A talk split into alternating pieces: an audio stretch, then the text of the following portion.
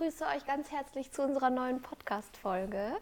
Ähm, täglich grüßt das Murmeltier, bei uns zweiwöchentlich.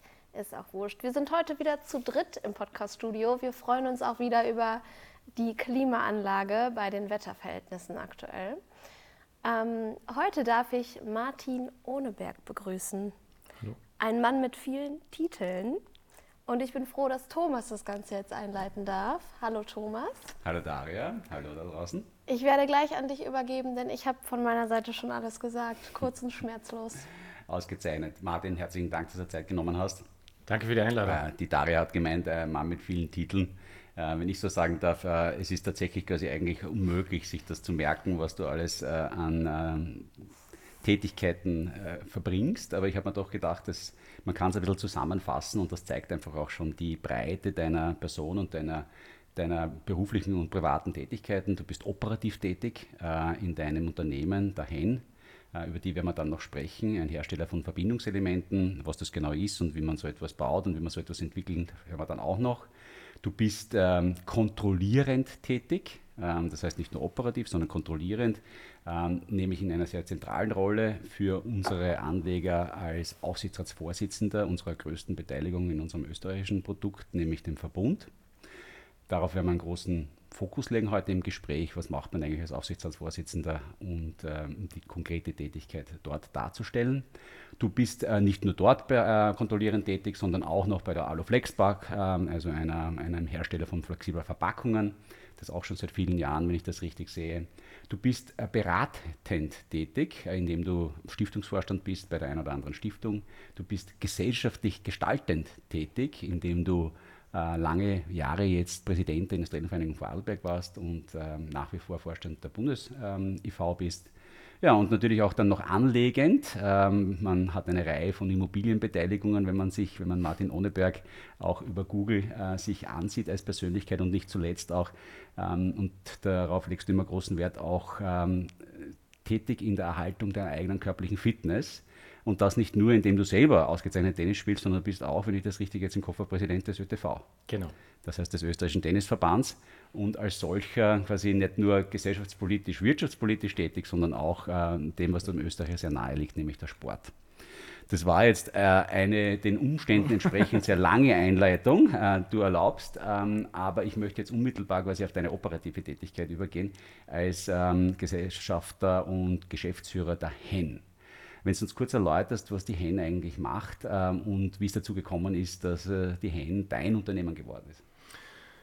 Ja, also vielen Dank für die Einleitung. In der Tat viele Hüte, äh, aber ich glaube, so wie du gesagt hast, sehr richtig. Äh, es lässt sich als äh, ganz gut clustern, weil der Sport sozusagen, ich habe früher leistungsmäßig Tennis gespielt, habe Leidenschaft für den Sport, die industriellen Vereinigung. Ich bin ganz jung zur jungen Industrie gekommen damals, nicht jetzt weil unternehmerischen Hintergrund meiner Familie oder wie auch immer, sondern durch einen Zufall und äh, habe einerseits die IV super kennengelernt, habe ja viel zu verdanken und, und aus dem heraus, idealistisch, äh, bin ich auch der Meinung, äh, einiges zurückzugeben zu wollen. Äh, und das dritte ist das Berufliche und dann gibt es die, die Familie. Also das sind so die vier Säulen. Mhm. Äh, deswegen versuche ich, ich sage das immer nur deswegen, weil ich glaube, eines bin ich, möchte ich nicht sein, wenn mich da der, auf verschiedenen äh, äh, Dingen unterwegs zu sein, so ein Hansdampf in allen Gassen, sondern ich sage, wenn ich es mache, dann versuche ich es gescheit zu machen und auch was zu gestalten und verändern. Und mein großer Traum war immer, Unternehmer zu werden. Mhm. Ähm, schon in der Schule, in der Handelsakademie, man fragt mich immer, warum ich das wusste, keine Ahnung, es war so. Äh, aber ich habe auch gewusst, okay, ich muss mir das irgendwie über die Jahre entwickeln oder aneignen oder wie auch immer. Und äh, ja, und 2010 war für mich dann nach verschiedenen beruflichen Stationen eigentlich der Moment, A, bin ich Richtung 40 gegangen und B, war es einfach der Moment, wo ich gesagt habe, so und jetzt möchte ich meinen Traum realisieren. Äh, hoffentlich, dass es gut geht oder nicht. Und habe damals aus einem Netzwerk heraus verschiedenste Möglichkeiten gehabt, äh, was auch keine Selbstverständlichkeit ist, weil so viel Opportunitäten gibt es eigentlich nicht. Mhm. Und eines war eben die Hen, wo man mich aus, aus Vorarlberg, ich bin Vorarlberger Gebürtiger, seit 91 in Wien, angerufen hat und gesagt hat, du, da gibt es eine Möglichkeit, wir haben gehört, du, du würdest gerne äh, ein Unternehmen übernehmen und so weiter. Und dann habe ich gesagt, ja. Und dann haben wir das halt angeschaut. Mhm. Und ich habe gewisse Kriterien gehabt, äh, die für mich wesentlich waren. Natürlich auch, dass ich mir es leisten kann. Ich wollte unbedingt die Mehrheit haben, äh, weil ich halt wirklich gestalten wollte am Ende des Tages und auch dafür Verantwortung übernehmen. Und so bin ich zu Hen gekommen. Es war ein Zufall, äh, sicherlich, aber es war am Ende, und ich glaube, das ist das äh, Entscheidende, am, zum richtigen Zeitpunkt, am richtigen Ort. Mhm. Ich glaube, der Fleiß äh, war auch äh, ausschlaggebend und am Ende das Glück. Und ohne Glück, glaube ich, geht nichts. Du hast in einem anderen Gespräch gesagt, äh, auch der Mut schlussendlich. Genau. Ähm, ich, äh, ich, erinnere mich daran, daran, also die Hen war damals ja kein großes Unternehmen. Wir sprechen, glaube ich, über 20 Mitarbeiter, wenn ich das jetzt richtig im Kopf habe. Und äh, in der Due Diligence, also das so nennt man die äh, Analyse von Unternehmen vor einem Kauf, also dass man sehr diligent, also sehr genau sich durch die unterschiedlichsten Verträge des Unternehmens arbeitet. Es gab so ein großes Risiko, nämlich irgendwie ein 20 Millionen Risiko wegen einer Rückholaktion. Und da muss man sich dann auch drüber trauen. Nicht? Das ist in gewisser Weise Unternehmertum, auch diese Risiken zu nehmen und das natürlich zu kalkulieren. Aber damals war also die Hen ein 20-Personen-Unternehmen, das was gemacht hat. Ja, also die Hen hat 20, 20, 25 Mitarbeiter mit 17 Millionen Euro Umsatz äh, und der Schwerpunkt war Verbindungstechnologie, mechanische Verbindungstechnologie, innovative Verbindungstechnologie. Die Abgrenzung ist ein bisschen zu der klassischen Schraubschelle, Federschelle, das, kennt, das kennen die meisten von, mhm. von, im Sanitärbereich. Mhm. Und wir haben innovative Verbindungstechnologie äh, im Bereich Ladeluft, das war unser Hauptanwendungsfall, und im Kühlwasserbereich äh, aus Metall. Mhm. Und äh, haben dort eine Nischenposition gehabt damals. Und das war eigentlich, oder das ist das Hauptprodukt. Es ist wie gesagt, mechanisch, negativ abgerechnet, nicht elektrisch. Mhm. Äh, und es fließt entweder ein Gas, eine Flüssigkeit mhm. oder irgendwas durch. Und, und das, ist, das ist sozusagen der Nukleus des Unternehmens. Wer kauft sowas? Äh, das kaufen die, also am Ende, Anwendung findet es bei den OEMs, also klassischen mhm. Automi Automobilproduzenten. Wir sind ein Tier 2, mhm. also wir sind eine Stufe dahinter. Wir liefern dann die Tier 1. Mhm. Das sind hauptsächlich die großen Schlauchproduzenten weltweit, Leitungsproduzenten an Conti, an Hutchinson. Mhm. Äh, es gibt sehr, sehr viele, 280 ungefähr. Äh, aber wir vertreiben auf OEM-Ebene. Also wir beliefern heute 36 OEMs weltweit. Also es gibt kaum ein OEM, der nicht eine Verbindungstechnologie von uns im Einsatz hat. Mhm. Und, äh, Vielleicht, dass ich kurz reinkommen darf, ich glaube, es ist ein spannendes Thema, OEM, Original Equipment Manufacturers. Das heißt, das ist wirklich die, eigentlich das, die Einheit, die am Schluss alles so weit assembled, dass es dann auch an den Kunden gehen kann. Und davor gibt es eben diese Tierabstufung von Zulieferern. Tier 1, das ist der eigentlich, der die direkten Kontakt hat. Tier 2, der eben sozusagen vom Tier von hinten dem Tier 1 zuliefert und dann sozusagen von dem zum OEM geht. Jetzt hast du gesagt, ihr seid eigentlich Tier 2, aber ihr habt den direkten OEM-Kontakt. Wie genau. funktioniert genau. das? Ja, das ist eigentlich die beste Position. Das heißt dann, wenn der OEM für sich entscheidet, dass es, man sagt, so ein Ersetzteil ist oder, oder, oder ein, äh, ja, ein gesetztes Teil, wo der OEM sagt, ich möchte das im Einsatz haben, weil es halt einfach mhm. gewisse Vorteile hat, weil es ein USB hat mhm. äh, und geht dann zu seinen Lieferanten und mhm. sagt, du, äh, ich hätte auf jeden Fall gern, bitte kauft das Teil und mhm. Macht es, so wie du richtig gesagt hast, im Gesamtsystem liefert man das dann praktisch Verstehe. an eine entsprechende Assembling-Seite und das ist bei uns halt die Verbindung gemeinsam äh, mit, mit der Leitung. Mhm, mhm, und wir machen nicht nur die Verbindung, sondern wir garantieren auch am Ende den Gesamtprozess, also das Anbringen der Verbindung auf die Leitung.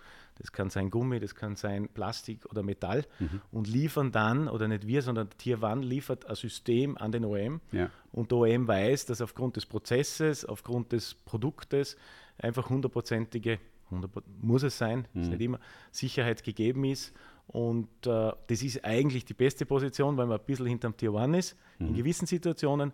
Kann aber auch dann zum Nachteil werden, weil man halt, und das hast du auch so gesagt, man ist nicht unbedingt in der Vorentwicklung drinnen, mhm. weil der Tier 1 halt nicht nur äh, eine Komponente liefert, sondern im Normalfall ein Gesamtsystem. Also sprich mhm. ein engineert System äh, und, und hat natürlich dann einen ganz anderen Bezug ja. zum OEM, zur Vorentwicklung. Und gerade in Zeiten in der wir leben, wo die Transformation eine große Rolle spielt, ist natürlich der direkte Zugang zum OEM durchwegs vorteilhaft. Die, ähm, wie tief ist da die Wertschöpfung? Also wir stell, ich stelle mir jetzt einfach eine mechanische, ähm, komplexere Schelle vor, äh, die dazu führt, dass ich einen Schlauch äh, irgendwo an ein anderes Metall oder einen Schlauch an einen Schlauch irgendwie zusammenbinden kann. Da braucht es ein Metall genau. und da braucht es eine Fräse. Ähm, oder? Fräse, es ist ein Tiefziehprodukt, es ist ein Tiefziehteil, also umformen, Metall umformen. Mhm. Im Metallbereich, im Kunststoff ist es Kunststoffspritzen. Ja. In der Zwischenzeit bieten wir nicht mehr nur Metall an, sondern auch Kunststoffverbindungen. Mhm. Äh, aber im Metallbereich ist ein Metallumformen, Schrägstrich, äh, Tiefziehen. Okay. diese, ähm, diese Entwicklungsprozesse, von denen du gesprochen hast, ich glaube, das ist auch nochmal etwas, was sehr interessant ist und spannend ist und wir hier im, im Podcast noch nicht hatten. Wenn du sagst Vorentwicklungsprozesse, äh, kannst du uns das kurz umreißen, wie das heute funktioniert in, die, in der klassischen Entwicklung eines neuen Produkts auf OEM-Ebene? Das heißt, wie lang sind die Vorlaufzeiten, wann erfährst du davon, wie funktionieren da die Preisverhandlungen, wie ist da der Schritt, quasi der Schritt, Schritt für Schritt? Also Grob. grundsätzlich, wie gesagt, wir sind, ein, wir sind ein Tier 2 grundsätzlich, wir sind weniger in der Vorentwicklung involviert, aber es gibt sehr wohl Produkte, wo wir in der Vorentwicklung drin sind. Und wie funktioniert das im Normalfall? Das funktioniert, dass der OEM, dass man einen engen Austausch mit dem OEM hat und dass der OEM einfach, ich sage jetzt mal, ein Problem oder Herausforderung definiert, äh, die für ihn gegeben ist, aufgrund Veränderung, aufgrund von einem Problem, das ist immer das Beste. Uh, letztendlich, um, um, einsteigen zu können und um, um man entwickelt eine Lösung. Mhm. Und da muss man jetzt, glaube ich, unterscheiden. Wir entwickeln nicht für einzelne OEMs, sondern mhm. wir entwickeln im Endeffekt für alle OEMs. Aber es gibt natürlich immer den Beginn, wo man sehr eng mit einem OEM arbeitet, wo man dem jetzt keine Exklusivität oder irgendwas gibt, sondern wo, wo er einfach den Vorteil hat, dass das Produkt bei ihm erst, als erstes eingesetzt mhm. wird. Aber natürlich in der Schleife, in der Entwicklungsschleife letztendlich auch immer sein Feedback kriegt Vielleicht kann man es auch einmal schon in ein Auto einbauen, vielleicht kann man es testen und so weiter. Mhm. Äh, und der Prozess beginnt Jahre davor, logischerweise. Das sind im Schnitt mehr als zwei, drei Jahre, mhm. äh, wo die Vorentwicklung beginnt. Äh, und dann muss das Ganze natürlich entsprechend validiert werden. Es muss getestet werden, Sommertest, Wintertest. Das hängt dann immer davon ab von dem Produkt. Also die, die Zykluszeit ist ja sehr, sehr lange. Mhm. Dann geht es natürlich logisch um die Preisverhandlungen, ist auch ein, ein wichtiger Teil, wobei äh, die Preisverhandlungen eigentlich schon ganz am Anfang auch stehen, weil ja. klar ist, äh, das Produkt muss von der Qualität, von der Technologie und vom Preis passen. Also mhm. ich kann nicht was entwickeln, was am Ende des Tages nicht wettbewerbsfähig ist oder irgendwas. Also schlussendlich ist das Thema Preis gerade im Automobilbereich immer ganz an, an, an vorderster Stelle. Und äh, ja, und dann besteht eben die Hoffnung, dass es schlussendlich dann auch einsetzt. Mhm. Und, und dann geht es halt einen typischen Anlauf. Die Frage ist, ist die Möglichkeit, in eine, in eine bestehende Serie äh, einzusteigen. Das ist dann, wenn er irgendein Problem hat. Mhm. Kommt eher seltener vor, sage ich. Mhm. mhm. Oder bin ich halt in der, im, im, Entstehen des Autos, dann muss man die ersten Autos ausrüsten. Das sind meistens die Journalisten, also die Testwägen, die Journalistenwägen mhm. und und und. Äh, und dann geht es dann in die, in die Umsetzung, in die Serienumsetzung. Und da vergeht viel Zeit, weil es natürlich auch äh, der Produktionsprozess am Ende industrialisiert werden muss. Es muss mhm. skalierbar sein, hohe Stückzahlen, mhm. Automotive, Vorteil, äh, würde ich einmal sagen. Und das muss natürlich alles abgenommen werden. Äh, Welche Größenordnung von Stückzahlen sprechen wir da? Also wir, wir verkaufen im Jahr jetzt im Automotive-Bereich, mhm. wir haben einen anderen Bereich auch, wir verkaufen im Automotive-Bereich im Jahr um die 70, 80 Millionen Teile. Äh, insgesamt über 600 Millionen äh, Verbindungen jetzt schon äh, verkauft. Und äh, ja, das sind große Stückzahlen. Ja.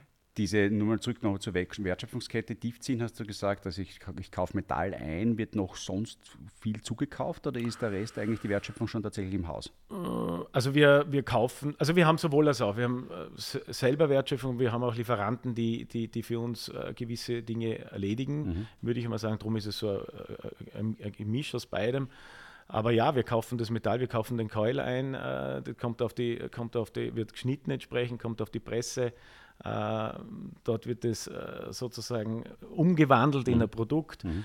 Äh, dann kommt das Ganze, wird gewaschen, dann kommt es auf eine, auf eine Montageanlage. Auf der Montageanlage äh, wird es dann am Ende des Tages äh, verheiratet mit der, mit der Rastfeder, mit der Rastfederabdeckung, mhm. mit einem Dichtelement auch mhm. ganz entscheidend für Verbindung. Die wahrscheinlich zugekauft werden. Äh, dieses Dichtelement kaufen wir zu, wobei mhm. wir da extrem stark in der Entwicklung mit dabei sind, mhm. weil es einfach ein sehr kritisches äh, Teil mhm. ist. Ja, und dann wird es ausgeliefert. Und das machen wir teilweise selber. Und teilweise haben wir einen langjährigen Partner in Oberösterreich, mhm. äh, der für uns auch fertigt. Äh, sehr erfolgreiche Partnerschaft. Also es ist so, wir machen teilweise selber und teilweise äh, extern. Jetzt haben wir besprochen, 2010 äh, war dann auch die Übernahme 2010? 2010 im März, also Übernahme, das Closing war März 2011. 2011, heute sind wir 2023, 25 Leute damals. Ich habe jetzt gelesen, wir reden über knapp 500 Mitarbeiter. 530 Mitarbeiterinnen, ja. Ja, Mitarbeiter und Mitarbeiterinnen. Ich bin da natürlich nicht so geschult, wie man immer wieder merkt in diesen Gesprächen, wie äh, die ähm, Führungskräfte in den größeren Unternehmen, die ganz konsequent, äh, wie auch zuletzt der Hartwig Löger von der Vienna Insurance Group, äh, immer beide Geschlechter erwähnen. Ich entschuldige mich offiziell dafür, dass ich, dass ich das nicht in der Konsequenz mache. Ich werde versuchen, mich zu bessern. Ich schaue dabei die Daria an, die mich anlächelt, ähm, mit einer, ich würde mal sagen, einer großzügigen Bescheidenheit mir gegenüber. Die ähm, über 500 Mitarbeiter, Verzehnfachung des Umsatzes. Fast. Ja, wir werden ungefähr, wenn es jetzt so weitergeht, ungefähr 160 Millionen Umsatz machen heuer. Ja. Genau. Ja. Und das Ganze in einem Zeitraum von über knapp 10, 12 Jahren. Ähm, das macht man nicht nur organisch, sondern genau. wahrscheinlich auch über Zukäufe. Und äh, wenn man sich das ein bisschen so anschaut, dann erscheint es fast ein bisschen so wie eine Buy-and-Build-Strategie. Ich glaube, du hast genau. einige Tran äh, Transaktionen gemacht. Kannst du uns da so kurz einen Überblick geben?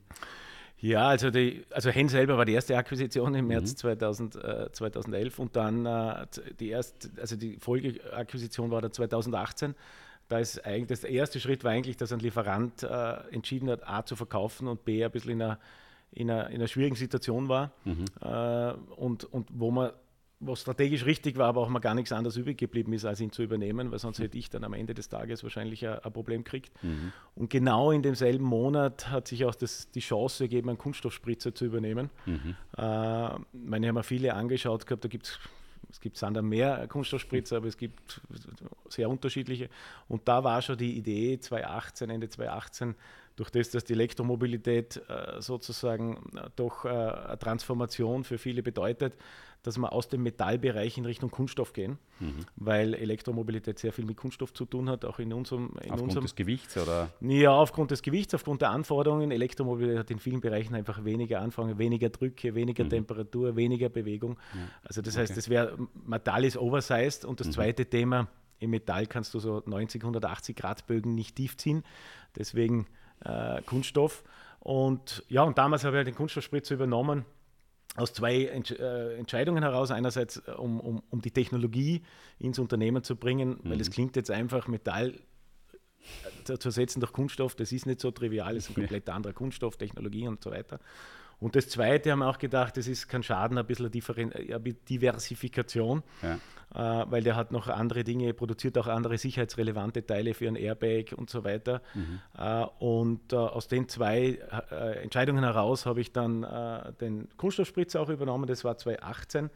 Und dann habe ich 2021 aufgrund der Strategie, also unsere Strategie ist klar, wir wollen einerseits neue Anwendungen immer halt innerhalb des Automobil oder innerhalb der Mobilität, da fällt rein Automotive, Railway und Aerospace, mhm. äh, sagt sozusagen vertikal äh, erweitern und auf der anderen Seite horizontal, nämlich in Richtung neue Anwendungen, also Non-Mobility. Mhm. Und da habe ich die Chance gekriegt, das war mitten Corona, wenn man sich zurückerinnert, mhm. äh, aus einer Insolvenz heraus in, in, in Weiblingen, in Stuttgart, äh, Unternehmen zu kaufen, die eben in der Verbindungstechnologie unterwegs sind im Bereich Non-Mobility, also Bereich Automatisierung, mhm. Äh, Getränkeindustrie, Abfüllanlagen, mhm. Robotik, Laserindustrie.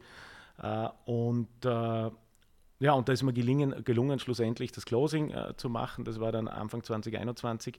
Und das war ganz wichtig, weil es eben ein Teil der Diversifizierung war.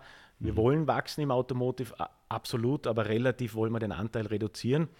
Nicht, weil uns Automobil keinen Spaß macht, sondern weil Automobil halt äh, schon extrem einer Transformation auseinandergesetzt ist. Mhm. Das zweite, mehrere Beine zu haben, ist auch kein Fehler. Mhm. Äh, und, äh, und deswegen haben wir den Non-Mobility-Bereich entwickelt. Und, und das war die, die Transaktion in dem Bereich, die hat sich auch sehr, sehr gut entwickelt, äh, mhm. ganz, äh, ganz wichtig inzwischen. Und dann habe ich äh, Ende, äh, Ende letztes Jahr oder im Halbjahr letztes Jahr ein 3D-Drucker in, in, in Weibling, also in, in, in Mönchweiler im Schwarzwald übernehmen können. Wir haben eigentlich immer sehr stark auf die Technologie gesetzt, mhm. 3D-Druck, Metall, Kunststoff. Mhm. Einerseits für die Entwicklung, äh, weil es halt werkzeuglos und schneller ist. Mhm. Und auf der anderen Seite bin ich der vollen Überzeugung, dass der 3D-Druck spielt schon eine große Rolle, aber wird noch eine größere Rolle spielen. Und deswegen hat es da, da eine Chance gegeben, sich einen 3D-Drucker, der halt seit 30 Jahren nichts anderes macht, als 3D-Drucken, Vakuumgießen mhm. äh, zu übernehmen und das sozusagen die Gruppe zu ergänzen. Mhm. Und, und insofern hast du recht, das ist eine Buy-and-Build-Strategie. Äh, wir haben ja das große Ziel, 2035 unsere 800 Millionen zu erreichen, was mhm. natürlich anspruchsvoll ist, ganz klar. Mhm ist eine Buy-and-Build-Strategie. Uh, und und, und uh, darum gilt es jetzt uh, auch weitere Akquisitionen zu tätigen. Wir sind aktuell auch dran, das eine oder andere vielleicht dazuzunehmen, wenn es gelingt. Und den Non-Mobility-Bereich weiter ausbauen. Du hast vorher ganz interessant erwähnt, also die eine Akquisition war aus einer Insolvenz heraus. Äh, jetzt gibt es die zwei grundsätzlichen Transaktionsstrukturen, Asset Deals versus äh, Share Deals. Das heißt, man kauft entweder das ganze Unternehmen oder man verkauft einfach nur die, äh, die äh, Anwendungen oder die Maschinen dieses Unternehmens. Waren das immer Equity Deals? Oder? Also der, der Kunststoffspitze und der Tiefzieher waren, äh, waren äh, Share Deals mhm. und der, wie du auch gesagt hast, der, der, die Firma Eisele war aus, aus einem, also Non-Mobility Mobility-Verbindungsbereich war ein Asset-Deal mhm. aus der Insolvenz heraus. Mhm. Das war eigentlich der erste Asset-Deal, den ich gemacht habe, mhm. äh, was sehr spannend war, was mhm. im Nachhinein zum Glück sehr gut gegangen ist. aber natürlich andere Herausforderungen hat, weil man mhm. natürlich die ganzen Kundenverträge neu abschließen ja. muss, die Mitarbeiter einzeln übernehmen muss. Also man spricht dort von, von Einzelrechtsnachfolge ja. juristisch und beim Asset Share Deal von der Gesamtrechtsnachfolge. Genau hat seine Anforderungen und, und Ansprüche. Der Vorteil ist halt gerade aus der Insolvenz, dass du keine Risiken mit übernimmst. Ja. Und deswegen ist dort der Asset-Deal meistens der bevorzugte Transaktionsweg. Ich glaube, es ist mir ganz wichtig. Danke, dass du da auch quasi den Schritt weitergegangen bist, um diese groben äh, Vorteile und Nachteile da zu umreißen. Ähm, jetzt haben wir uns eigentlich eh schon sehr lange bei der HEN aufgehalten. Spannendes Unternehmen, für uns natürlich nicht investierbar. Ähm, was für uns allerdings investierbar ist, ähm, ist der Verbund, ähm, der in den letzten Jahren eine ich würde mal sagen, gewaltige Equity Story hingelegt hat, als ähm, das Wasserkraftunternehmen eigentlich schlechthin. Ähm, man, wir haben mit Michael Strugel schon einmal darüber gesprochen, dabei ging es aber ganz stark um das Thema Strompreis.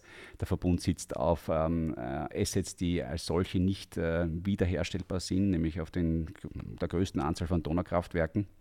Ähm, da ist ganz viel Beton, der da in die Donau gekippt wird und der dann dazu führt, dass man dort mit Turbinen äh, sehr günstig Strom erzeugen kann mit der Zeit, dementsprechend auch ein hochprofitables Unternehmen. Und seit 2019 äh, bist du dort im Aufsichtsrat. Mittlerweile bist du Vorsitzender des Aufsichtsrats des Verbunds und als solcher unser Hauptvertreter ähm, für die Eigentümer, die Streubesitzaktionäre, aber nicht, natürlich nicht nur uns, sondern auch die Großeigentümer des Verbunds, also die Republik Österreich. Ähm, wir, das ist das erste Mal, dass wir jetzt mit jemandem wirklich konkret über die Rolle als Kontrolleur, also Aufsichtsrat, sowohl Aufsehen als auch Rat geben, heißt es immer so schön. Ähm, wenn du uns nur wirklich einen groben Überblick einmal geben kann, was wie, wie ist der Jahresablauf, der Jahresablauf eines Aufsichtsratsvorsitzenden eines Unternehmens mit 25 Milliarden Marktkapitalisierung und 10 Milliarden Umsatz? Ja, wie ist der Jahres? Ich meine, der Jahresablauf ist so wie alles nicht äh, äh, konstant und jedes Jahr dasselbe ist, verändert sich natürlich auch der Prozess. Es hängt natürlich auch davon ab, was, was gerade in dem Jahr ist. Heuer beispielsweise eine Sondersituation, weil, dann, weil der Vorstand neu ausgeschrieben worden ist. Mhm. Und äh, der Vorstand, und da bin ich, glaube ich, bei einem der wichtigsten Themen des Aufsichtsrates und des Präsidenten, ist im Endeffekt ist wichtig, dass man ein zukunftsträchtiges, äh, erfolgreiches Management äh, sozusagen im, im, Einsatz hat, das harmoniert, das miteinander arbeiten kann. Mhm. Und, und, und wo halt gewisse Dinge, Nachfolgethemen und so weiter auch berücksichtigt werden. Uh, und das ist sicherlich eines der wesentlichen Dinge als, als, als Aufsichtsrat oder als Aufsichtsratsvorsitzender. Generell uh, kann ich sagen, die, der Job macht mir riesen Spaß, äh, muss ich ehrlich sagen. Äh, warum macht es mir Spaß? Weil einerseits das Verhältnis Staat und du hast gesagt Mehrheitseigentümer Staat und, und, und Privatwirtschaft oder halt die, äh, die, die Wirtschaft, äh, der, der, das Zusammenspiel. Mhm. Äh, das zweite Thema natürlich ist der Verbund ein super spannendes Thema, auch wie du gesagt hast, gerade in der Energiewende ein wichtiger Player, Dekarbonisierung, Industrie mhm. und so weiter, eine ganz eine wichtige Rolle spielt. Und dann, glaube ich, kann ich auch aufgrund meiner unternehmerischen Vergangenheit oder halt immer Aktivitäten, die ich setze, auch einiges einbringen, aber muss auch sagen, ich lerne viel dazu. Mhm. Äh, für mich persönlich und auch für mein Unternehmen, natürlich in abgewandelter Art und Weise. Und darum freut mich, den Job machen zu können. Und äh, bis jetzt, äh, jetzt läuft es auch äh, sehr, sehr gut. Und was ist die wesentliche Aufgabe neben dem Vorstand eben? Ich glaube, das eine muss immer schauen, dass der Aufsichtsrat harmoniert äh, in sich. Das mhm. heißt nicht, dass man immer gleiche Meinung ist, aber am Ende des Tages, äh, dass auch der Aufsichtsrat gut zusammenarbeitet, äh, dass es auch gewisse Dinge wie Vertraulichkeit und so weiter gibt, dass nicht mhm. Dinge aus Sitzungen herausgehen. Also das ist einmal, glaube ich, ganz wichtig und das gelingt uns super in der im Zusammenarbeiten des ganzen Aufsichtsrats. Das sehe ich auch als wichtige Aufgabe des Aufsichtsratsvorsitzenden, mhm.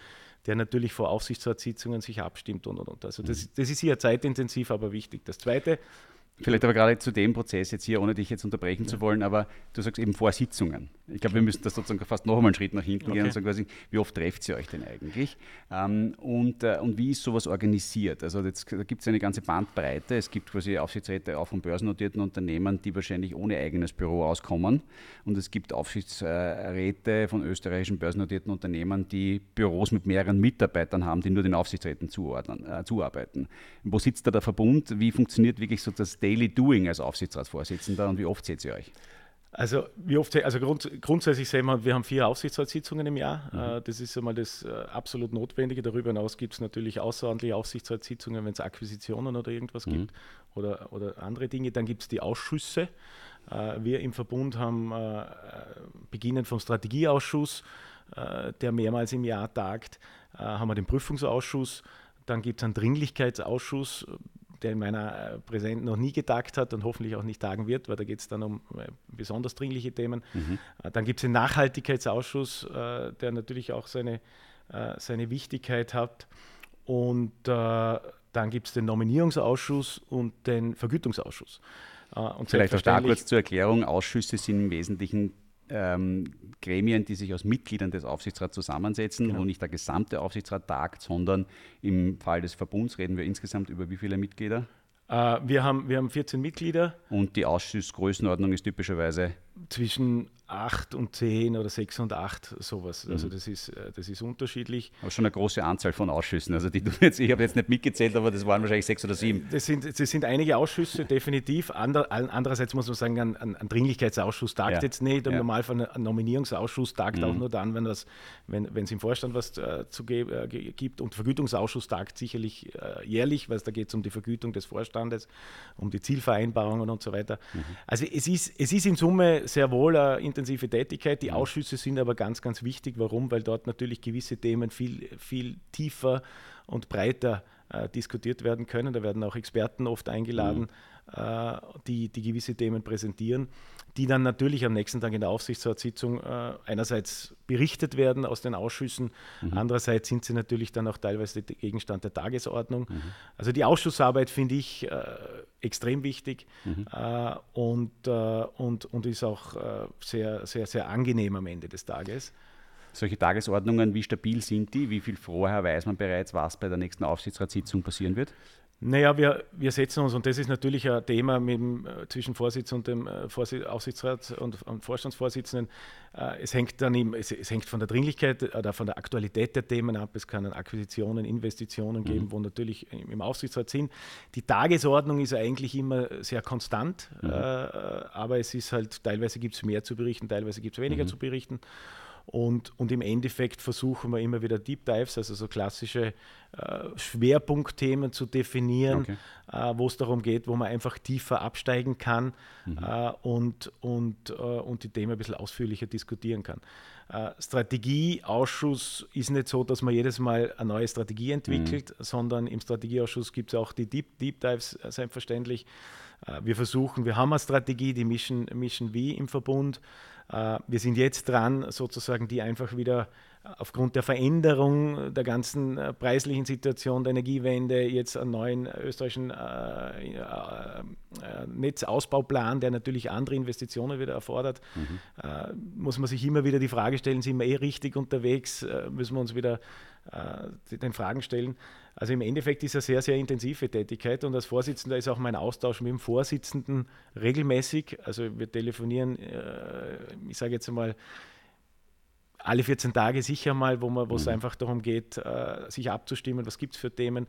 In den letzten Jahren wird es sicherlich viele Themen geben, äh, Abschöpfungsdiskussionen, ja. Mellach-Diskussionen, die, die, die halt häufiger waren. Mhm. Äh, das ist eine wichtige Tätigkeit, die, die da stattfindet, weil, wie du richtig gesagt hast, es geht nicht nur um Kontrolle, sondern es geht um so ein bisschen als auch Coach am Ende des Tages oder mhm. halt ja, äh, ja, kollegiale Zusammenarbeit, mhm. wo man auch Dinge äh, abstimmt, vorantreibt, äh, weil natürlich jeder seine Rolle hat. Äh, ich muss sozusagen das, den Aufsichtsrat alleinen, der Vorsitzende des Vorstandes muss schauen, dass der Vorstand in sich harmoniert und, und dann haben wir natürlich einen starken Eigentümer mit der ÖBAG und, und am Ende des Tages gilt es da einfach auch äh, das ab, die Interessen äh, sozusagen alleinen mhm. äh, und abzuwägen. Und bis jetzt muss ich sagen, funktioniert das hervorragend.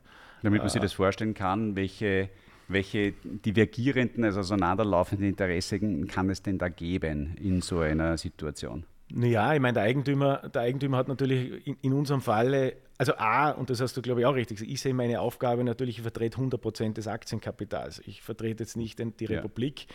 Aber natürlich hat die Republik mit 51 Prozent natürlich einen Einfluss.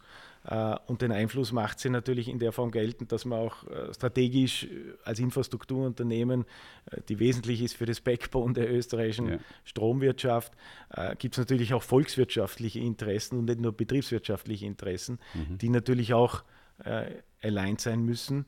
und das Ganze muss natürlich auch unter dem Ganzen der, der Compliance und der, und der Corporate Governance stattfinden. Aber da gibt es natürlich äh, Interessen, Interessen strategischer Natur äh, und, und die, müssen, die müssen einfach abgestimmt werden. Und logischerweise ist die ÖBAG im Präsidium vertreten, äh, also des mhm. Aufsichtsrates, auch. Äh, im, in, in Ausschüssen vertreten. Wir haben Vorbesprechungen zu Aufsichtsratssitzungen, wo Dinge einfach besprochen werden im Vorfeld. Ja. Also der Austausch ist, ist durchwegs intensiv. Und äh, ja. Weil natürlich dann schlussendlich im Abstimmungsverhalten grundsätzlich obliegt ja die Führung des Unternehmens dem Vorstand, aber gewisse Entscheidungen äh, von großer Größenordnung, Definition, je nachdem auch gesetzlich, aber vor allem auch in den Statuten des entsprechenden Unternehmens, dann zustimmungspflichtig auf Ebene des Aufsichtsrats, dort typischerweise mit einfacher Mehrheit. Und damit sind wir dann sozusagen schon angekommen bei dem Thema, wenn ich einen 51% Eigentümer habe, dann ist es sozusagen gut, wenn man mit dem sich koordiniert, äh, weil ansonsten sozusagen kann der, wenn er unkoordiniert daherkommt, am Ende des Tages sowieso alles selbst entscheiden. Und man möchte ja zum Wohle des Unternehmens am Ende des Tages in eine Richtung gehen, die für, für alle sozusagen gangbar ist, oder? Ja, ich meine, äh, selbstverständlich. Ich meine, im Endeffekt steht das Unternehmen im Vordergrund und, und ich sage immer, wenn das, Vorder und das Unternehmen erfolgreich sich entwickelt, dann haben alle Aktionäre mhm. äh, sozusagen auch was an der, an der Entwicklung des Unternehmens. Die 51 Prozent sind natürlich klar, in der Hauptversammlung kommt es natürlich noch mehr zur Geltung, äh, die mhm. Mehrheit. Im Aufsichtsrat sage ich natürlich immer, klar, es gibt Aufsichtsräte, die sind von der ÖBAG bestellt und so weiter, aber die müssen dann natürlich auch äh, die ÖBAG in dem Stimmverhalten vertreten. Äh, also das heißt, es könnte theoretisch, sage ich einmal, durchwegs passieren, dass eine Entscheidung getroffen wird im Aufsichtsrat, die jetzt nicht im hundertprozentigen mhm. Interesse des, des, des Mehrheitseigentümers mhm. ist. Mhm. mhm. Äh, was aber bei uns noch nie der Fall war mhm. und was ich auch schlecht fände. Warum? Mhm. Weil, äh, weil am Ende des Tages geht es um das Unternehmen und es geht um eine gemeinsame Strategie und einen gemeinsamen Weg, den man geht.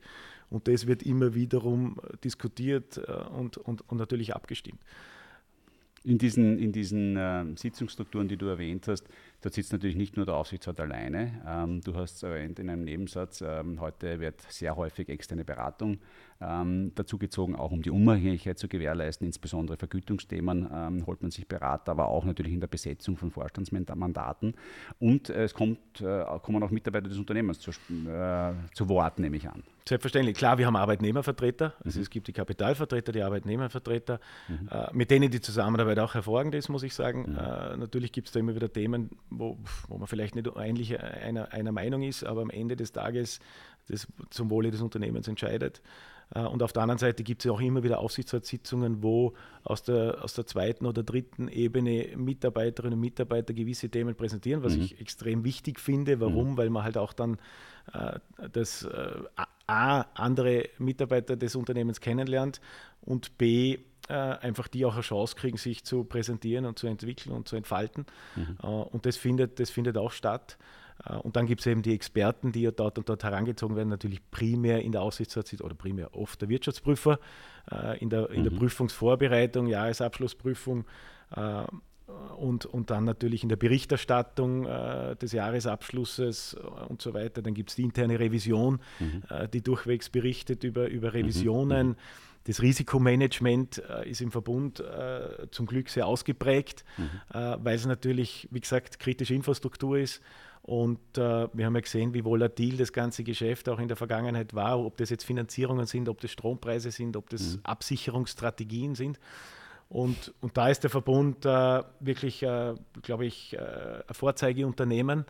Äh, und das funktioniert super. Auch auf der anderen Seite äh, ist, es, ist es so, dass die Risikotragfähigkeit entscheidend ist. Oder wir treffen Investitionen, die die sich materialisieren in Jahrzehnten teilweise mhm. oder amortisieren. Mhm. mhm. Äh, und, und da ist natürlich auch immer Abwägen zwischen, was ist das Risiko, was bringt das Unternehmen, was bringt das Investment und in einem Worst Case, mit dem muss man immer rechnen. Darum ist äh, ja, und Wirtschaften ist nicht nur, nicht nur Chance, sondern auch Risiko. Mhm. Und da muss man halt entscheiden, ob das äh, jetzt zu einer Bestandsgefährdung des Unternehmens führen würde oder nicht. Und da setzen wir auch äh, auf einem tollen Fundament auf und, und auf tollen Prognoserechnungen, äh, Sensitivitäten, mhm. Äh, wo man halt gewisse Dinge auch ein bisschen versucht, ich sage jetzt bewusst versucht zu antizipieren. Ja. Und das gelingt äh, uns bis dato sehr, sehr gut.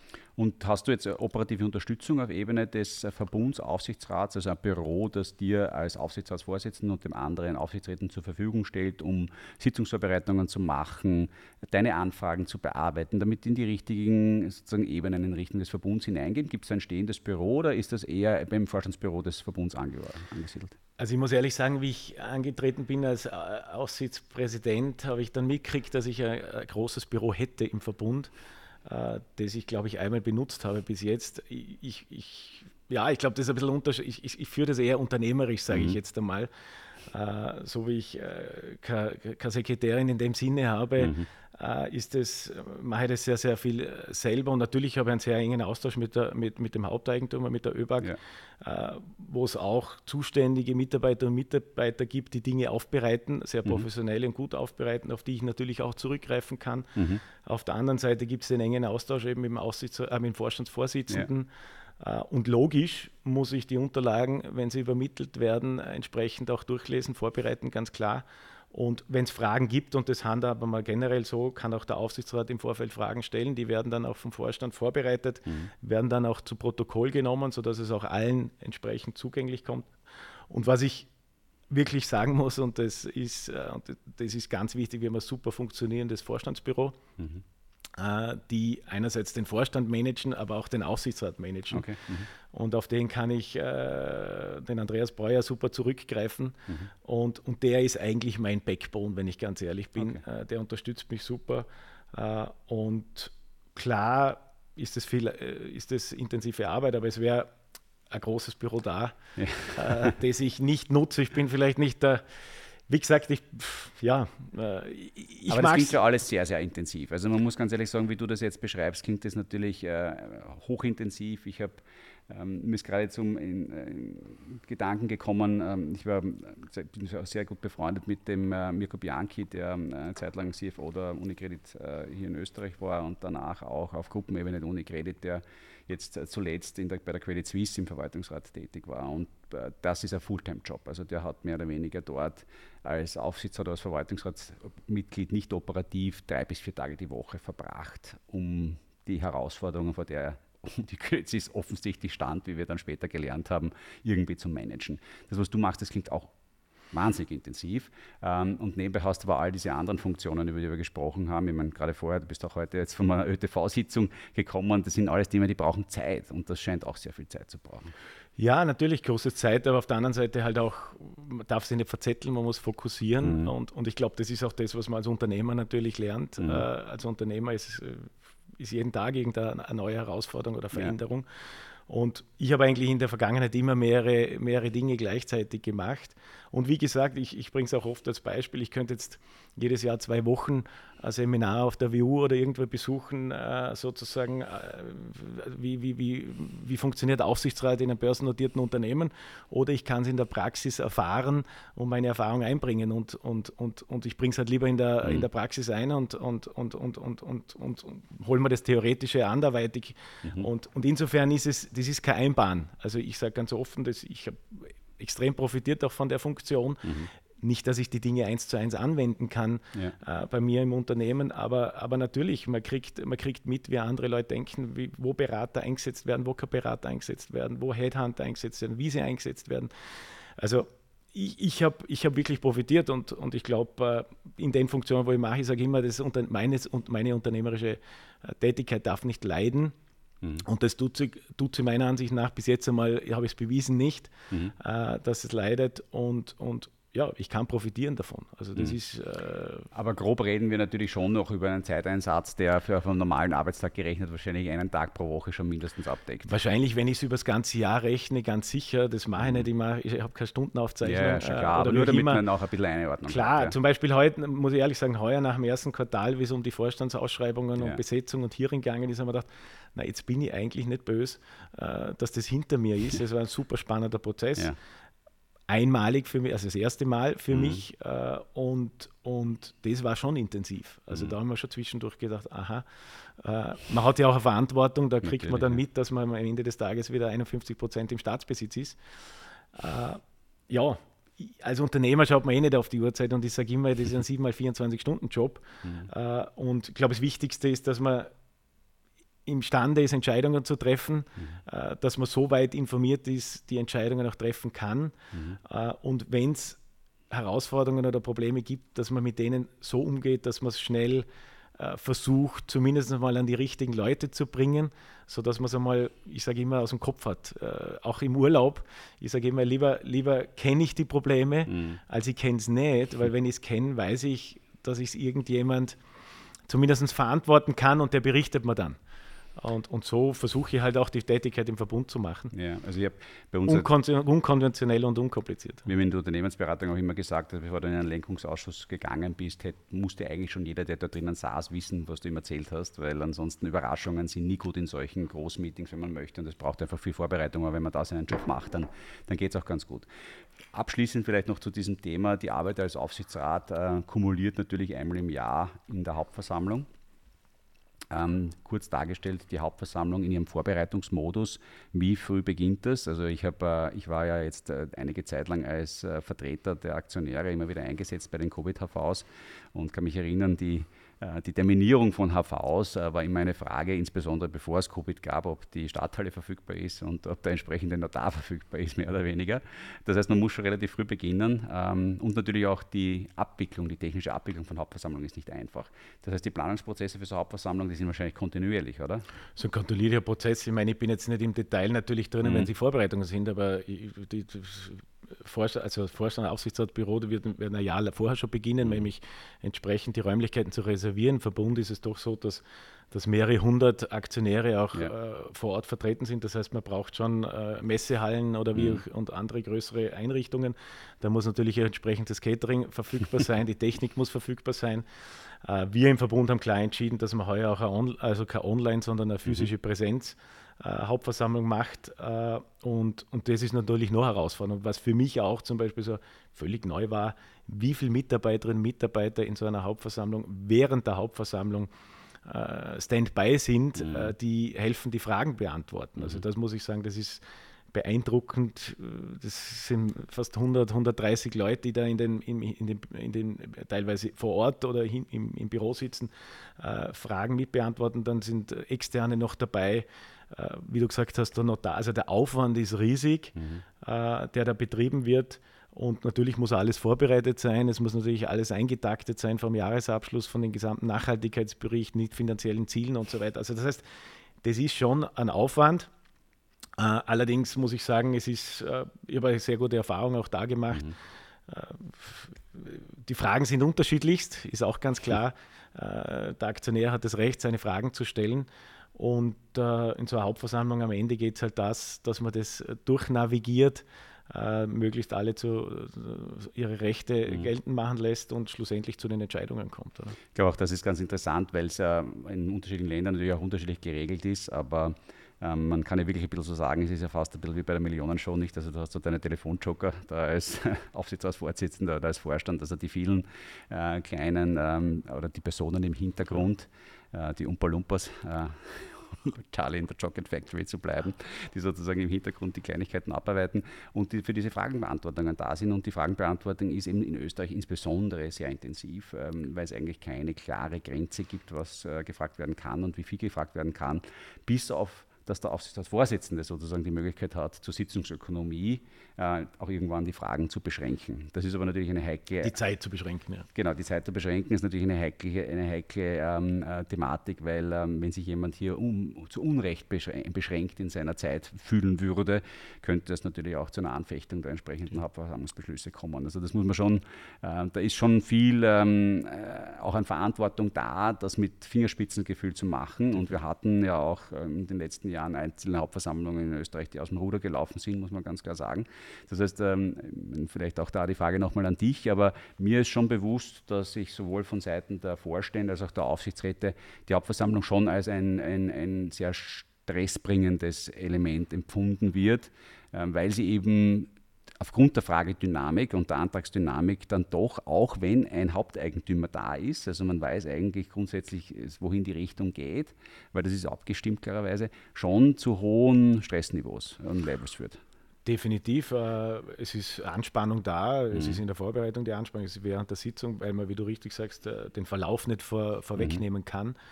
Äh, aber ich muss ehrlich sagen, beim Verbund, es ist, wir sind ein ehrliches Unternehmen, wir sind sehr gut vorbereitet auf die Hauptversammlung. Das Backoffice funktioniert sehr, sehr mhm. gut. Das heißt, man weiß, dass die Fragen äh, professionell beantwortet mhm. werden. Äh, und ja, und, und dann muss man natürlich spezifisch mit der Situation umgehen. Klar gibt es Fragen, wo man sagt, warum ist das jetzt in der Hauptversammlung überhaupt? Aber mhm. ja, die ist halt entsprechend zu beantworten. Und dann muss man halt ein bisschen äh, dezent auf, auf die Redezeit äh, mhm. hinweisen. Äh, und meine Erfahrung bis jetzt ist, dass das durchwegs gelingen kann. Äh, und, und vielleicht habe ich jetzt noch nicht die schlimmsten Hauptversammlungen erlebt, vielleicht bin ich auf die Butterseite gefallen. Es kann anders auch sein. Nichtsdestotrotz, es ist ja noch da, da es ist, man, man tritt als Team dort auf. Ja. Es ist ja auch nicht so, dass man alleinig ist. Und ich glaube, wenn es einmal heikel wird, dann muss man auch den Mut haben zu sagen, äh, kurze Unterbrechung, wir müssen uns beraten. Ich glaube, auch dort gilt, Ehrlichkeit wert am längsten. Mhm. Äh, es bringt nichts, wenn man da irgendwas verheimlicht oder wenn man, mhm. wenn man, wenn man versucht, einer Frage äh, großartig auszuweichen. Äh, weil wenn der Aktionär die Antwort darauf will, dann muss man es ihm geben. Mhm. Und, und er hat sein Recht dafür. Und aber ja, es gibt sicher verschiedene, es gibt leichte, schwere Hauptversammlungen, mhm. hängt natürlich von den Themen ab, hängt vom Unternehmen, finanzielle Situation ab. Mhm. Und da haben wir natürlich in den letzten Jahren durchwegs äh, äh, gute Performance gehabt. Mhm. Klar, mal heikle Themen, wenn die ganzen Übertragungsnetze investiert wird, weil dann natürlich immer Nachbarthemen sind und mhm. äh, Beeinspruchungen und so weiter und die werden dann teilweise ja natürlich bis in die Hauptversammlung getragen. Ja. Aber ja, mit dem muss man umgehen. Ja. Die wenn ich es kurz zusammenfassen darf, ich meine, wir reden hier über eigentlich einen wirklichen ganzjährigen Prozess, ähm, den der Kontrolle und der Aufsicht und des Rats, äh, den man hier als Aufsichtsrat einbringt in diese Unternehmen, der kumuliert dann in der jährlichen Hauptversammlung. Ich glaube, du hast das jetzt sehr gut äh, für mich zumindest greifbar gemacht. Daria, vielleicht dann auch das Wort an dich, dass du da nochmal vielleicht hineinstößt und die eine oder andere Frage stellst, was für dich offen geblieben ist. Aber glaub, mir war es wichtig, einfach zu zeigen, dass das, äh, dass das alles andere ist als ein, äh, ein Job, wo man sich einfach in eine, in eine Sitzung sitzt und einfach zuhört und einfach abhackelt, auch wenn man in einer Situation ist, wo man einen starken Haupteigentümer hat, ähm, sondern hier aufgrund allein der gesellschaftsrechtlichen Verantwortung. Und das ist, glaube ich, vielen oft nicht bewusst, weil die mediale Diskussion ähm, das alles so beliebig darstellt. Ähm, die, das rechtliche Rahmenwerk, in dem ihr euch bewegt, ähm, als Vorstände und als Aufsichtsräte, in dem wir uns bewegen, auch als Fondsmanager, ist extrem eng. Und, und, und, und das ist gut so weil es uns am Ende des Tages, weil es die Leute schützt, für die wir arbeiten, weil nicht jeder immer sozusagen, wir würden uns hier natürlich immer gut in die Augen schauen und sagen, wir versuchen eh alles richtig zu machen, aber alle sind nicht so. Ähm, und das wollten wir, glaube ich, rüberbringen. Das hast du großartig gemacht. Vielen Dank dafür. Daria, das Wort an dich.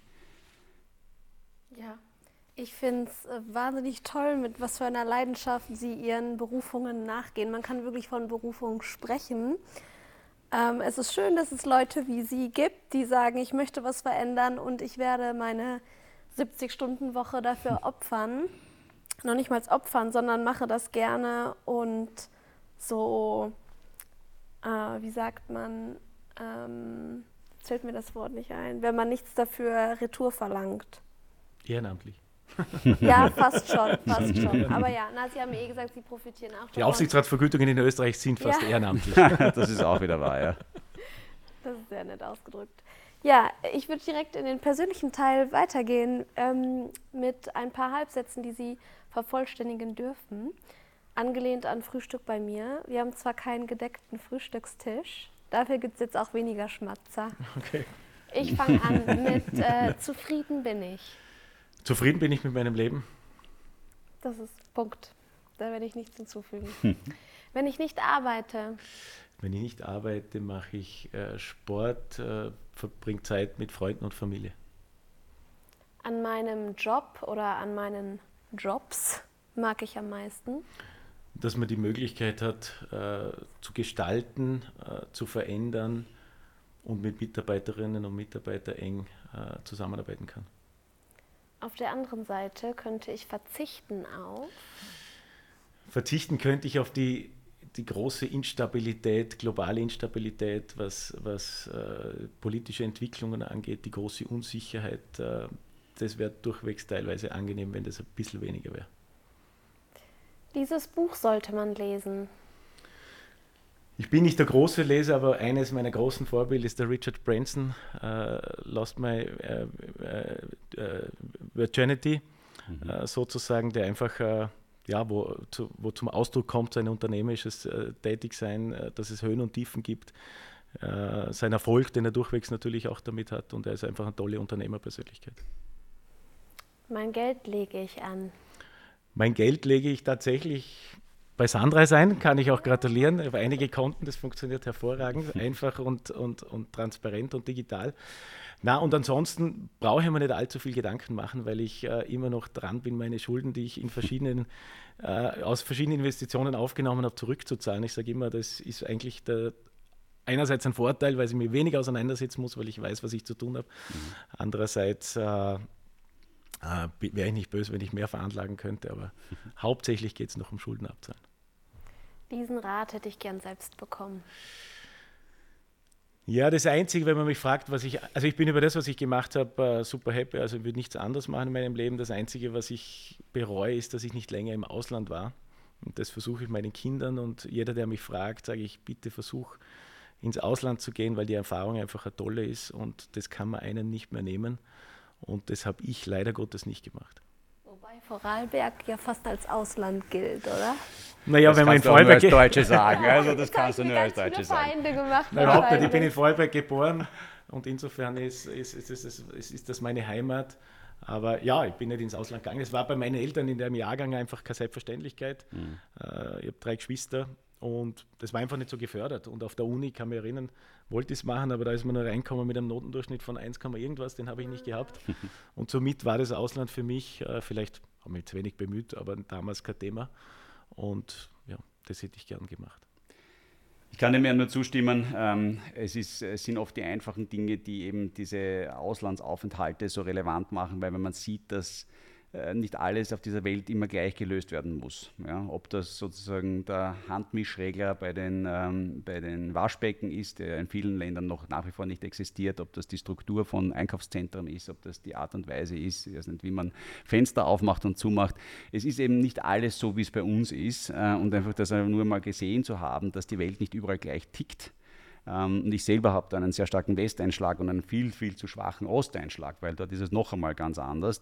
Ähm, auch, dass die Mentalitäten anders sind, dass das, was wir hier in Österreich und in Deutschland insbesondere mit einer doch extremen äh, Fokus auf Effizienz, äh, Pünktlichkeit, dass das auch anders gehen kann, dass das äh, gar nicht schadet ab und an, um auch zur persönlichen Zufriedenheit kommt, wenn man eher in den südamerikanischen oder mittelamerikanischen Raum schaut.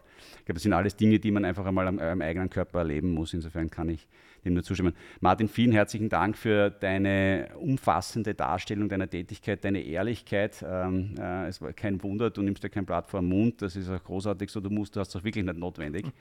Ähm, es hat mich wahnsinnig gefreut. Ich glaube, Daria, wenn ich dir ins Gesicht schaue, du hattest auch eine Freude heute beim Gespräch und ich kann nur sagen, danke, dass du da warst und ich freue mich, dass, äh, wenn wir uns in einiger Zeit wiedersehen und besonders freue ich mich natürlich auch darüber, dass wir dir quasi auch über unsere Sunrise-Plattform hier als andere Plattform zur Verfügung stehen können und zu schauen, dass für deine Kinder ähm, dann einmal, wenn sie groß genug sind, dann ausreichend Kapital da ist, um ihre ja. eigene Ausbildung zu investieren und dann auch ins Ausland zu gehen. Genau so ist es. Vielen, vielen Dank für die Einladung und Gratulation zum Format. Ähm, Das waren schon die perfekten Abschlussworte. Ich habe nicht viel hinzuzufügen. Ich bedanke mich fürs Zuhören. Eine sehr spannende, abwechslungsreiche, mal sehr andere Folge. Und wir freuen uns auf euer Feedback, auf eure Kommentare. Ich habe schon wieder ganz viel Bis-Quiz-Material gesammelt für das kommende Quiz. Also macht euch gefasst, macht euch Notizen. Und wir hören und sehen uns beim nächsten Mal.